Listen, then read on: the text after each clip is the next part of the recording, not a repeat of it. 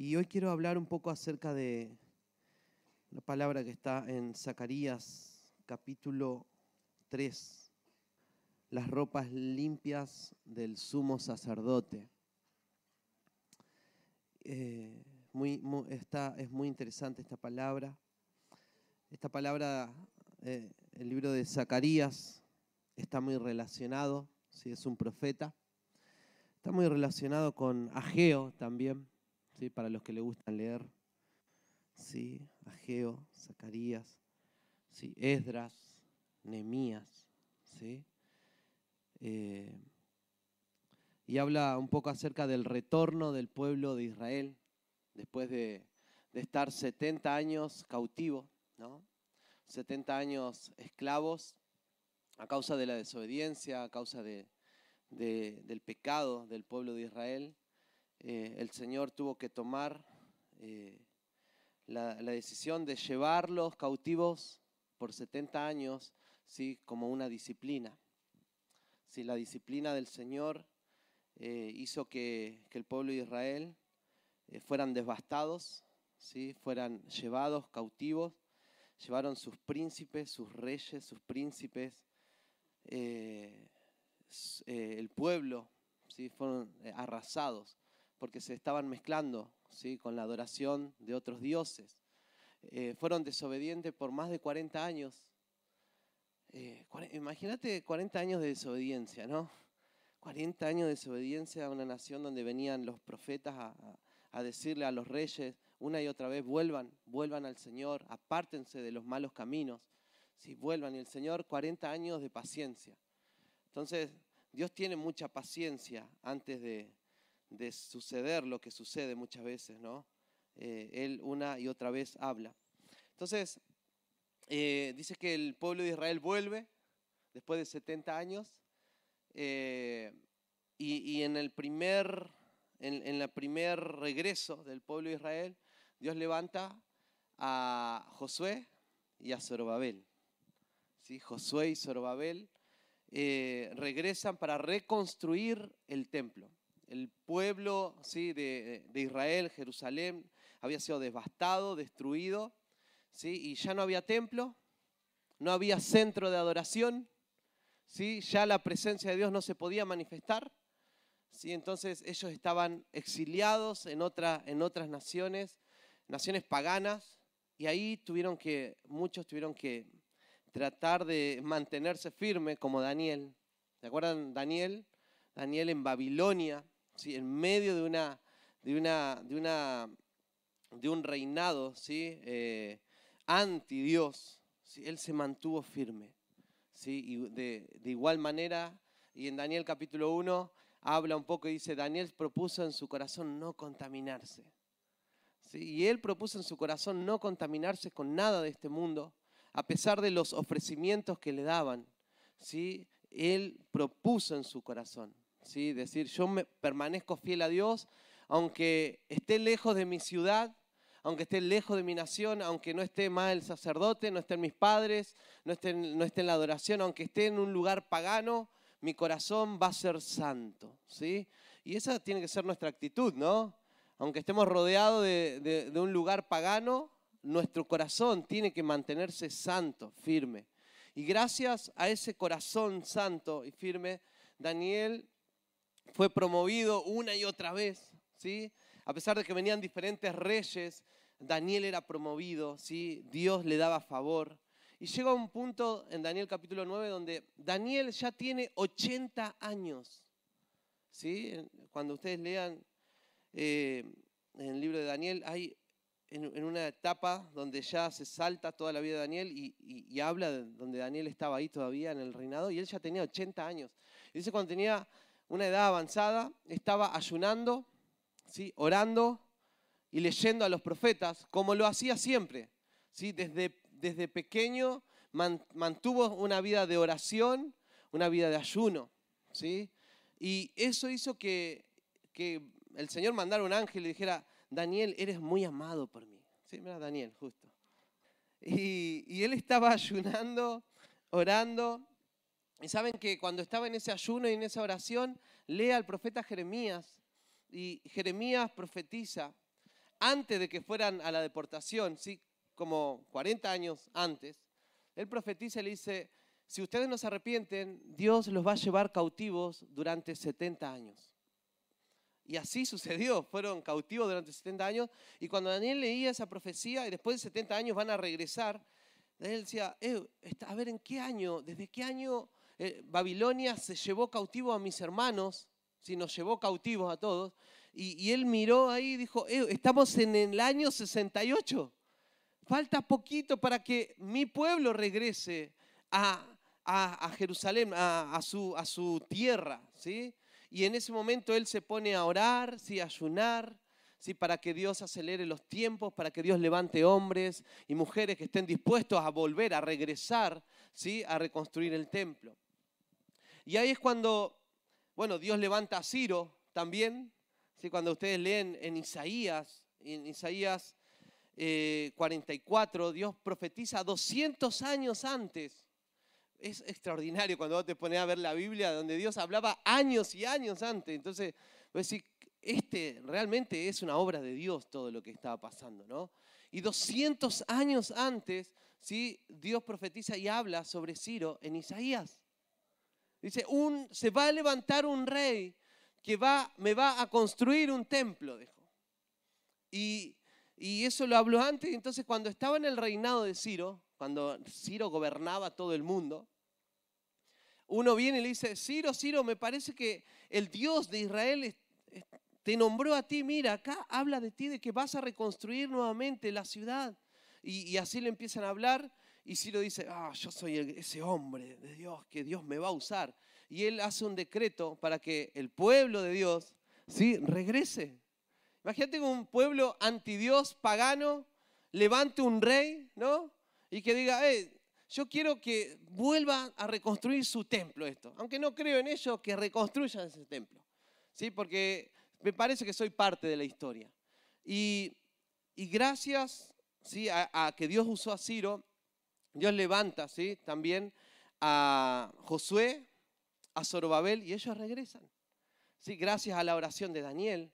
Hay todo un, hay, todo una, un, como un, un, armazón, vamos a decir. Siempre hay una estrategia de Dios para que sus planes se realicen en la tierra. ¿sí? ¿Y, cuál es la estrategia de Dios?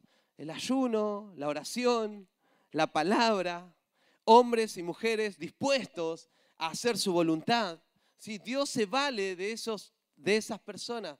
Dios se vale de tu vida de oración, de tu vida de consagración. ¿sí? Muchas veces oramos y ayunamos y hacemos cosas para pedir que, podamos pagar las cuentas de fin de mes o que se sane, se sane mi hijo, se sane mi hija. Y, está bueno todo lo que pedimos, ¿sí? Y, hacemos oraciones para que nuestro negocio prospere y nos vaya bien en la vida. Pero Dios usa, ¿sí? Dios va a usar tu vida de oración, tu clamor, ¿sí? Tu vida, los dones que tienes para que su obra y sus propósitos se realicen sobre la tierra, ¿sí? Entonces, hay más, hay más que solamente pedir por nuestras necesidades, ¿no? Y hay algo tan hermoso que muchas veces eh, vamos mal, la ecuación, la llevamos mal, la ecuación de la vida espiritual, que la Biblia dice, busca mi reino, ¿sí? Busca su reino y busca su justicia. Y todo lo que oras muchas veces, por salud, oras por trabajo, oras porque te vaya bien, eso son añadiduras. Y muchas veces nos pasamos pidiendo por las añadiduras y no pedimos o no trabajamos por el reino de Dios.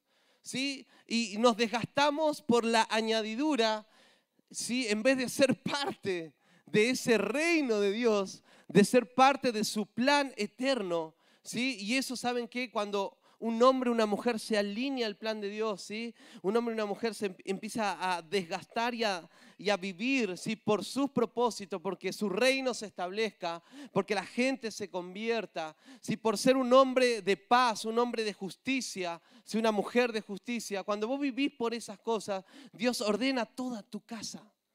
Entonces necesitamos estar alineados a Él, necesitamos que se enderece lo torcido, ¿sí? necesitamos santificarnos, necesitamos amar más la palabra, si necesitamos amar la iglesia local donde estamos, Necesitamos amar a nuestros hermanos y cuando empezamos a alinear cosas en nuestras vidas, todo se empieza a ordenar sí, en tu vida, en tu casa. ¿sí? Y eso el Señor lo dice así, ¿sí? busca su reino, busca ¿sí? su justicia y todo se va a añadir. Entonces, resulta que, que vuelve eh, Josué Sorbabel y ellos reconstruyen, eh, comienza por el, por el altar, ¿sí? El, altar, el lugar de adoración a Dios, y cuando em, eh, empiezan a poner las bases ¿sí? para el templo, empieza a venir oposición. Y esa oposición que viene ¿sí? A través de los que los rodeaban a ellos, ¿sí? hace que ellos se desmotiven y se desganen. ¿Cuántos se desmotivan en la, en la oposición? ¿no? ¿Cuántos se desganan en la lucha? Pero hay algo que nosotros necesitamos saber, que aunque se levante oposición en tu vida, una oposición de enfermedad, una oposición financiera, no sé, una oposición de, eh, de relacionamientos, o sea cual fuera la oposición, ¿sí? sabemos que es una oposición de parte de Satanás muchas veces, sí que quiere desmotivarte, quiere desganarte de buscar a Dios, de consagrar tu vida, de congregarte, de ser fiel. Y hay muchos que, que comienzan y van y van y van y van y de repente vos no los ves más. ¿Qué pasó? ¿Sí? Se levantó oposición. Viene el desgano, la desmotivación, ¿sí? Y, y, dejamos de ser parte de lo que Dios está haciendo. Pero sabes que yo te quiero dar esta noticia para que no te sientas el único o la única desganado o desganada o que siempre se levanta oposición en contra de tu vida. ¿Sabes que se levantó oposición sí, en la vida de Josué, de Zorobabel, y ellos abandonaron el trabajo y ellos se fueron?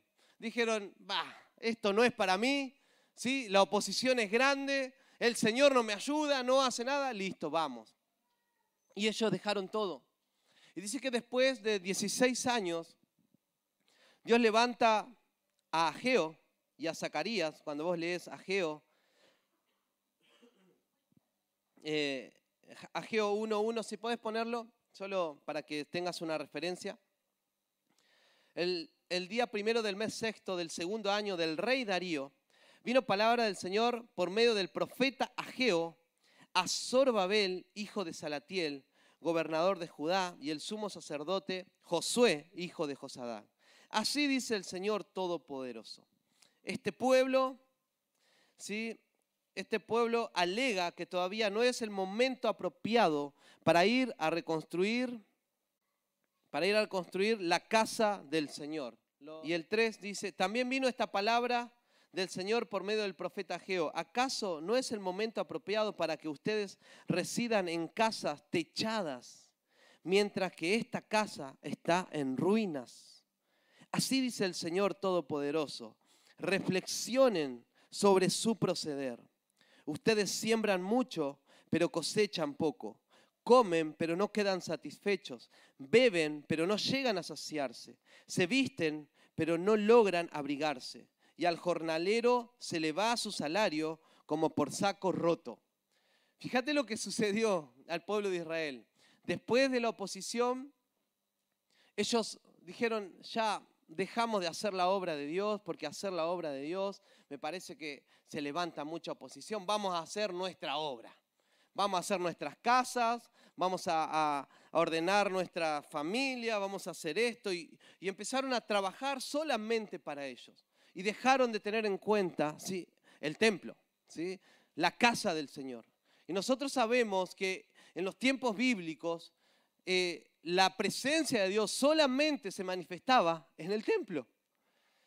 Una, una generación que, que menospreció la presencia de Dios y empezó a seguir sus propios caminos y empezó a reconstruir sus casas y tenían casas hermosas y ellos eh, ah, tenían todo para ellos, pero el templo del Señor estaba en ruina. ¿Saben? ¿Vieron lo que le dijo el profeta? Le dice a Geo, eh, ustedes trabajan mucho, no se sacian, ¿sí? todo se le va en saco roto, no avanzan, no pueden prosperar no pueden seguir adelante. ¿Por qué? Porque han abandonado lo más importante. ¿Cuál era? Su reino. Su reino, su justicia. Eh, cuando un hombre, una mujer, deja de lado las cosas de Dios, empieza a preocuparse solamente por sus cosas, sus intereses, y no está preocupado por su reino, porque su reino siga avanzando, dice que nosotros trabajamos como en saco roto. ¿Sí? Es tremendo saber de que el Señor nos da recursos, el Señor nos da capacidades y todo lo que tú tienes, todas las capacidades que tú tienes, todos los recursos que tú tienes, ¿sí? primeramente es para edificar su reino. Porque la Biblia dice, busca mi reino, mi justicia, ¿sí? y todo es añadido. ¿sí? Necesitamos ser hombres y mujeres de reino. Cuando sabemos sembrar, cuando sabemos dar para el Señor, sabemos dar para los misioneros, ¿sí? Cuando decimos, yo vendo mi auto y, me compro un carcachito, pero yo quiero dar eh, mi financia para los misioneros, aquellos que están predicando, aquellos que están repartiendo Biblia, no sé, necesitamos hacer algo con lo que Dios nos ha dado. Necesitamos vivir para Él en estos tiempos, porque todo lo que nosotros hagamos acá y todo lo que construyamos, ¿sí? Va a quedar en la nada. Pero cuando vos tomás esa tomás tu finanza y decís, Señor, lo doy para tu reino, ¿sabes qué? Dice que estás haciendo tesoros en el cielo. Entonces el Señor levanta, levanta a, a Josué y Josué estaba, estaba devastado, desganado, desmotivado, ¿no? Y él dijo, ya está, ya no, no, no sirvo para esta tarea. Y en Zacarías capítulo 3, Dios, primeramente, antes de avanzar su reino y avanzar su obra, ¿sí? tiene que restaurar al sumo sacerdote, porque el sumo sacerdote se sentía, después de estar 16 años lejos del propósito, ¿sabes qué hizo con su vida? Lo desgastó, lo derrochó. Cuando un hombre y una mujer, ¿sí? que Dios ha llamado, no vive para el propósito de Dios. Leíamos recién, todo se va en saco roto, pero otra de las cosas que sucede es que su vida empieza a perder propósito. ¿sí? Su vida empieza a, contaminarse, su vida empieza a, tener ropas sucias. ¿Sí? Empieza a perderse y a desviarse del plan eterno de Dios. Lo único que nos mantiene en santidad, lo único que nos mantiene alineados, es cuando nosotros disponemos nuestra vida al Señor y empezamos a trabajar para sus propósitos. Empezamos a vivir para sus propósitos. Sí, me estoy congregando, estoy sirviendo a Dios, estoy ayunando, estoy orando, estoy viviendo para sus propósitos y mi vida se va consagrando, ¿sí? va creciendo en santidad, ¿sí? porque estoy viviendo para sus planes. ¿sí? Dios tiene un plan, un propósito con cada congregación. ¿sí? Dios tiene un plan con nosotros como iglesia, pero ese plan no es con Sandra y conmigo. Nosotros no tenemos nada que ver con la ecuación. Esto, el plan de Dios es con todos nosotros. Todo lo que Dios está haciendo, si Dios me está despertando, si Dios te está despertando, es porque hay algo eterno que Dios está desarrollando en nuestros corazones. Hay algo que nos está apasionando, hay algo que me está sucediendo, nos está sucediendo en este año. Algo Dios está encendiendo en nuestros corazones que tiene mucho más que ver. Hola, mi bebé. Tiene mucho más que ver que, que ver, ¿sí? Una iglesia que crece. No vivo para ver una iglesia que crece. Yo no vivo para ver crecer a una iglesia. No vivo y no fui llamado para decir, a ver, ¿cuándo voy a hacer ese templo? ¿Cuándo voy a comprar ese terreno? Tiene mucho más que ver que esas cosas, nuestras vidas. Nuestras vidas tienen que ver con que estemos conectados con Él, a su propósito, a su llamado, ¿sí? y, a, y a seguir avanzando en la tarea que Él quiere hacer. Yo no sé qué es lo que viene, ¿sí? Pero hay algo que Dios está generando en el mundo espiritual. Por eso Él te está preparando, ¿no? ¿Cuántos se sienten cada vez más motivados en el Señor? Más apasionados. ¿Cuántos están ayunando una vez por semana, aunque sea? ¿No? Amén. Eh, Zacarías capítulo 3, fíjense, se lo voy a leer rapidito. Entonces me mostró a Josué, el sumo sacerdote, que estaba de pie ante el ángel del Señor, y a Satanás, que estaba a su mano derecha, como parte acusadora. El ángel del Señor le dijo a Satanás, que te reprenda el Señor, que ha escogido a Jerusalén. Que el Señor te reprenda, Satanás. ¿Acaso no es este hombre un tizón rescatado del fuego? Josué, que estaba desganado, y en ese desgano, por 16 años dejó de ejercer su función sacerdotal. ¿Y saben qué estaba pasando con él? Se estaba quemando. Estaba haciendo como el tizón arrebatado del fuego significa es una madera que vos, ¿cuánto sí ponen leña, ¿no? A, calentarse madera, agarra una leña así. Es como que esa, esa madera se estaba quemando y se estaba consumiendo. Y Josué estaba así, se estaba quemando, se estaba consumiendo su propósito, su llamado, ¿sí? todo lo que Dios lo había llamado, para lo cual él había nacido. ¿sí? Estaba, él como que estaba, había tirado la toalla, había dicho, ya no sirvo, ya no sirvo, Satanás encima me está acusando, ya no sirvo para lo que Dios quiere hacer. ¿Y qué Dios quería hacer? Restaurar el templo. Quería un sacerdote que fuera en santidad, que guiara al pueblo, para que ese pueblo se volviera a, restaurar y a rescatar. Y dice el Señor, este hombre es una madera, voy a, decir esta expresión, es una madera que se estaba quemando, pero fue, arrebatado del fuego. Y ahora lo apago, lo rescaté, está todo quemado, medio, sí, medio negrito, pero tiene una partecita que todavía sirve. ¿Sí? Y no lo voy a desechar, yo lo voy a usar. Así y todo como está, sucio, acusado por Satanás, ¿sí? Está, ya no, no, Satanás le está diciendo, ya no servís, ¿sí? Fallaste, así que tranqui, déjate quemar, déjate ahí, perdé todo el plan que Dios tenía con tu vida. Y, pero el Señor manda a su ángel y le dice a Satanás que el Señor te reprenda, le dice. ¿Y qué estaba haciendo Satanás al lado de, del sumo sacerdote? ¿Qué estaba haciendo con él? Lo estaba acusando. ¿Sí? Estaba habiendo acusación en su vida. ¿Por qué había acusación? Porque había pecado. ¿Sí? La única manera de que Satanás pueda acusar nuestras vidas es cuando hemos fallado, cuando hemos pecado. Si no hay pecado, Satanás no, no tiene autoridad de acusar. Pero Josué había fallado al propósito. Ya, ya él dijo, ya no sirvo más. Imagínate una persona que, que servía, ¿sí? imagínate un hombre, una mujer que servía fielmente a Dios y estaba guiando a un pueblo en el momento de desgano, sí, tira la toalla y deja todo botado. Deja todo tirado. Y por 16 años tirado. ¿Sí?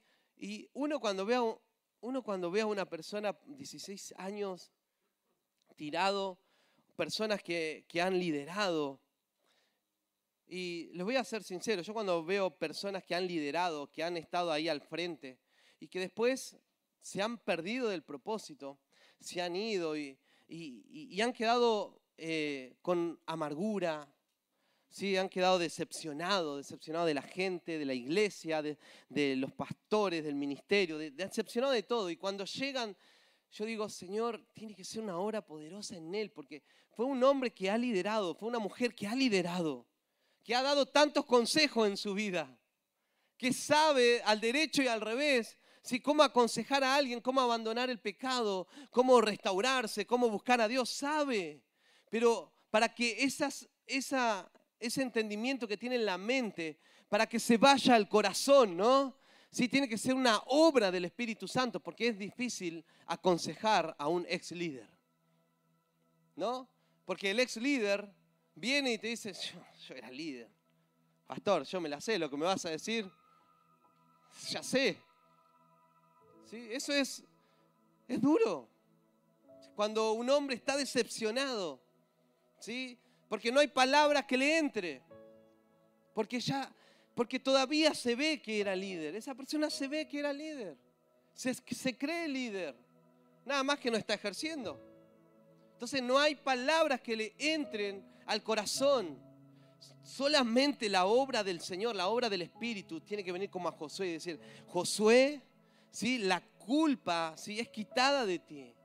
¿sí? El Señor quita todo lo, toda la inmundicia que hay en ti, todo lo que piensas, todo lo que siente el Señor, te, te, vuelve a restaurar para su propósito, para el llamado. No te sientas que ya no sirves, porque Dios usa tizones rescatados del fuego. Dios usa, ¿sí? Aunque estés en la quemada, como se dice acá, ¿no? En Chile. Aunque estés ya en la última, Dios puede sacarte de ahí. ¿Sí? Para Dios no hay nada imposible. Dios puede restaurar el propósito, restaura el llamado. Y una de las cosas que le dice el ángel a Satanás, le dice, yo he escogido a Jerusalén. Deja de acusarlo. Fíjate que no dice, yo he escogido a Josué. Porque el plan de Dios no se trata de nosotros. El plan de Dios no se trataba de Josué. El plan que Dios tenía se trataba de restaurar Jerusalén. Dios quiere usar nuestras vidas para bendecir a muchos. La bendición de Dios no es cuando yo recibo un auto o una casa o un aumento de sueldo. La bendición de Dios es cuando Dios te está usando, está usando tus, tus procesos, tus quebrantos, cuando Dios está usando tu vida, ¿sí? Para que puedas restaurar a otras personas. Eso es la bendición de Dios sobre nuestras vidas. Eso es ser bendecido por Dios. Cuando tu vida está siendo usada, ¿sí? Para que muchos sean restaurados. Cuando tu vida está siendo usada para que niños salgan de las calles, para que niños conozcan ¿sí? el Evangelio, para que padres conozcan ¿sí? al Señor, para que el reino se establezca en, el en, cada hogar. Eso es la bendición de Dios en nosotros, que no añade tristeza. ¿No? Y, Dios, y, el ángel le dice a, Satanás, yo he escogido ¿sí? a Jerusalén, por eso no puedes tocar a Josué porque él iba a ser el sumo sacerdote para guiar la restauración. ¿Y Dios qué quiere restaurar en estos tiempos? todo. Nosotros cuando vemos, y en este tiempo está habiendo más claridad, Dios está poniendo sus ojos en Jerusalén, porque en ese lugar va a venir a reinar. ¿Sí? Jesús, ¿sí? El rey, el, el que se va a sentar en el trono de David, ¿sí? Va a reinar en Jerusalén. Y hoy en día Dios está restaurando tu vida y mi vida, está restaurando a la iglesia para que nosotros como iglesia nos unamos al plan de Dios de restauración de todas las cosas. Porque cuando Jesús regrese va a restaurar todo. Toda la injusticia que ves, todas esas cosas que te, que te consumen, pero decir, no puedo hacerlo. No es con tu fuerza lo que va a traer justicia a la tierra no es con todo lo que sepas o con todo lo que sepas hacer o con todo lo que tengas. Lo único que va a traer justicia a la tierra es cuando más y más te consagres al Señor, más busques a Dios, más vivas en justicia y más te alineas a lo que Dios quiere hacer sobre la tierra. Entonces, Satanás le dice, no, yo tengo un plan, ¿sí? Satanás, eh, el ángel dice, Dios tiene un plan con Jerusalén, por eso restaura a Josué. Dios tiene un plan en Jerusalén. Viene el rey. Por eso Él quiere restaurar tu vida. Por eso Él quiere que vivas en santidad. Por eso yo veo familias acá donde muchos están conociendo al Señor. Dios está usando personas para que muchas familias conozcan a Dios. Y eso es ser parte del plan global de Dios. Cuando vos em, te empezás a mirar a la gente, empezás a mirar el reino, ¿sí? empezamos a decir, eh, necesitamos seguir avanzando, necesitamos hacer cosas para los niños, necesitamos hacer cosas en la alabanza, necesitamos crecer en estas áreas. Pastor, ¿qué podemos hacer? ¿Cómo podemos hacerlo para seguir avanzando? ¿Qué vamos a hacer? Pero es fácil, ¿sí? Venir, sentarse y recibir y decir, oh, qué bueno, uy, qué lindo que está la iglesia, uy, qué fea que está la iglesia, uh, hoy hubo muchos hermanos, uy, ¿por qué no compran más silla? Uy, ¿qué hacen con la plata? Uy, ¿qué? ¿Entendés? Y empezamos a, empezamos a criticar y decir, eh, yo quiero ser parte. ¿Qué hacemos? Estoy buscando terreno, pastor, vamos. Tenemos que, algo tenemos que hacer. El Señor, si algo está haciendo, vamos, vamos a seguir salvando gente todo tiene que ver con su reino. Y el jueves lo dije, desde que me vine a Chile, yo le dije, Señor, yo no vengo a, tener casa, no vengo a edificar, no vengo a construir una empresa, no vengo a vivir bien ni a vivir cómodo. Yo no vine para eso, yo vine para vivir por tu reino. Si tengo que dar mi vida por tu reino, lo voy a hacer, porque vivo para tu reino. Hoy en día tengo un auto, vivo en una casa linda, Dios me dio una hija por la gracia, por misericordia, porque no podíamos tener. Pero no lo busqué nunca. No lo busqué, no, no es, no, no vivo soñando, decir, ¿cómo, ¿cuándo me voy a comprar la casa? ¿Cuándo voy a hacer esto? Eh, yo sueño para sus cosas, no para mis cosas. Necesitamos empezar a vivir de esa manera, familia. Y cuando venga el acusador, ¿sí? necesitamos saber que el Señor ¿sí? Manda a su ángel y reprende al que te está acusando. ¿Sí? No te sientas descalificado, no, está bueno lo que dice el pastor, pero seguramente que eso es para otros. No, no, no, no, somos tizones, rescatados del fuego, llenos de errores, ¿sí? y constantemente tenemos que aprender a, a reconocer nuestros errores, a pedir perdón, no somos perfectos, pero una de las cosas que tenemos que hacer es aprender a reconocer nuestros errores. ¿sí? Aprender a rendirnos, decir, sí, me equivoqué. Y agarré a la persona y le dije, eh, perdóname, me equivoqué. Sí, te respondí mal. No, tranquilo, sí, siempre lo haces y siempre venía a pedir perdón, me decía, así que... yo, sé, yo sé cómo sos, decía. ¿Eh? Soy bueno. Ay, gracias. Ah. Entonces el acusador te quiere descalificar constantemente, ¿no? Y tenemos que aprender a recibir el perdón de Dios, ¿sí? A recibir el perdón. Pero también a aprender a restaurar al que fallamos. En la Biblia habla de que cuando alguien ofende, tiene que restaurar. O cuando alguien hace daño a otro, tiene que aprender a restaurar. No es solamente, hoy, perdón y listo, ya te fuiste. Sí, pero el daño ya se lo hiciste. Entonces, hubo un hombre en la Biblia que Jesús lo fue a visitar. Saqueo, baja, quiero estar en tu casa. Oh, y estaban en la mesa. Y después de estar en la mesa, Saqueo se arrepiente. Y dice, oh, me parece que mi proceder es malo, fue malo. Lo que voy a hacer, voy a devolver cuatro veces más a todos aquellos que le he robado voy a restituir, voy a restaurar a aquellos que he ofendido. Y de eso se trata el reino, de aprender a recibir su perdón, ¿no? A no vivir acusado por Satanás. Y, una de las cosas que borra la acusación de Satanás es cuando vos vas, ¿sí? Y, pedís perdón o restituís al que ofendiste. ¿Sí? ¿Saben qué? Cuando, des, cuando desenmascarás eso que está oculto y eso que te está acusando, que te está carcomiendo y va a decir, eh, sí, perdón, yo hice esto, te pido perdón y quiero restituir, restaurar mi relación y agarrar y le da una ofrenda. Parece, parece un chiste, pero el pueblo de Israel iba y, daba un presente, un regalo, cuando había dañado o ofendido a alguien. Josué estaba vestido con ropa sucia en presencia del ángel, así que el ángel le dijo a los que estaban allí dispuestos a servirle, quítenle la ropa sucia. Y a Josué le dijo, como puedes ver, ya te he liberado de la culpa y ahora voy a vestirte con ropas espléndidas. Entonces dije yo, pónganle también un turbante limpio en la cabeza. le pusieron en la cabeza un turbante limpio y lo vistieron mientras el ángel del Señor permanecía de pie. Luego el ángel del Señor le hizo esta advertencia a Josué. Así dice el Señor Todopoderoso. Si andas en mis caminos y cumples como sacerdote, entonces gobernarás mi templo y te harás cargo de mis atrios yo te concederé un lugar entre estos que están aquí. La culpa. Dice que Josué andaba con culpa. La culpa es una manifestación. La culpa es una manifestación de haber fallado a Dios.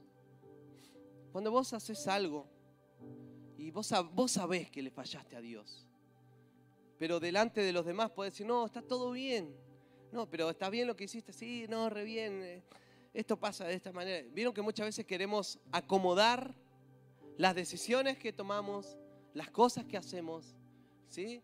las cosas que decimos, ¿sí? o las actitudes que tenemos, y queremos acomodarlo para que todo parezca que está bien. Pero hay uno que no te va a dejar pasar si es que no está bien, que es el Espíritu Santo, ¿sí? que viene a tu a tu alma, a tu espíritu. ¿sí? Y te dice, no estuvo bien. lo puedo, camuflar delante de todos, pero uno sabe dentro de su corazón que tiene culpa. La culpa es la manifestación de algo que hicimos mal delante de Dios. Y solamente tú y Dios saben. Y hay mucha gente que vive con culpa. ¿Sí? Muestra que todo está bien, pero dentro hay culpa.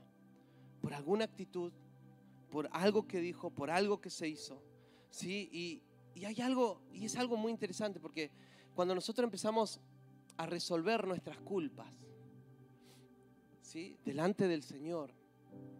Empezamos a alinear nuestro corazón también al corazón de Dios. Empezamos a caminar ¿sí? en rectitud delante de Dios. Porque la culpa ¿sí? es caminar en pecado, hacer cosas que son pecado. ¿Sí? Y que, y que a, Dios no lo podemos hacer leso, vamos a decir, no lo podemos hacer tonto. ¿sí? Y entonces para restaurar la culpa necesitamos pedir perdón, Dice que la, la Biblia habla así que Él nos limpia toda, toda, toda conciencia de obras muertas y la culpa que viene. Ese perdón viene por la sangre de Cristo, ¿sí? Y, viene por la culpa también se, se, sana con la palabra de Dios. Pero una de las maneras también de sacar la culpa es pidiendo perdón al que lo ofendí. Entonces, para que Dios restaure nuestras vidas como Josué, ¿sí? necesitamos recibir su limpieza, ¿no? Él te saca la ropa sucia. Necesitamos aprender a confesar nuestros pecados, ¿no? Y empezar a caminar en rectitud delante de Dios. Porque después le dice, camina de esta manera, cumple mi palabra, haz todo lo que tienes designado a que hagas. Porque cuando vos empezás a caminar en mis caminos, cuando vivís en santidad, mi plan se cumple en Jerusalén. Qué tremendo. ¿Sí? Capaz que no vamos a ir allá, pero desde acá vamos a empezar a resolver nuestras vidas. No podemos vivir con culpa. Tenemos que ir, tenemos que charlar, conversar, pedirle perdón a Dios. ¿Sí? Tenemos que, no podemos no mirar la cara a tus seres queridos. No puedes darle un abrazo y Satanás te está diciendo, qué, qué, qué mentiroso que eres, qué doble cara que eres, ¿no? ¿Te ha pasado? ¿No? Decir, ah, hola, ¿cómo estás? Y Satanás te está hablando acá así qué falso que eres. Es la culpa. Necesitamos vivir en rectitud, familia. ¿Sí? Necesitamos ser transparentes. ¿Sí? Vivir en santidad. Y eso es vivir en santidad. Dios ahí comienza a restaurar la vida de un hombre y una mujer para sus propósitos. ¿no? Porque muchas veces buscamos las cosas así extravagantes. ¿no? Así, wow, yo estoy haciendo esto. Pero necesitamos comenzar por las cosas pequeñas. ¿Cómo está tu vida en santidad delante de Dios? ¿Cómo está tu vida de culpa? ¿Cómo está tu conciencia delante de Dios? ¿Sí? Necesitamos resolver esas cosas. ¿Sí? Quiero orar por esto. Dios está limpiando, limpiando ¿sí? nuestras conciencias ¿sí? de toda obra muerta. Y el Señor en esta noche quiere quitar toda culpa si quiere quitar toda ropa sucia. Quiere poner un turbante. El turbante habla de una nueva mentalidad, de una mentalidad transformada, cambiada. ¿Sí? El turbante habla donde la mente de una persona se llena con la palabra de Dios.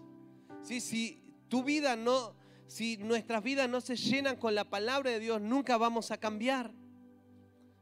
Sí, si nosotros nos arrepentimos, pero no buscamos en la palabra, no buscamos en la oración, no vamos a cambiar.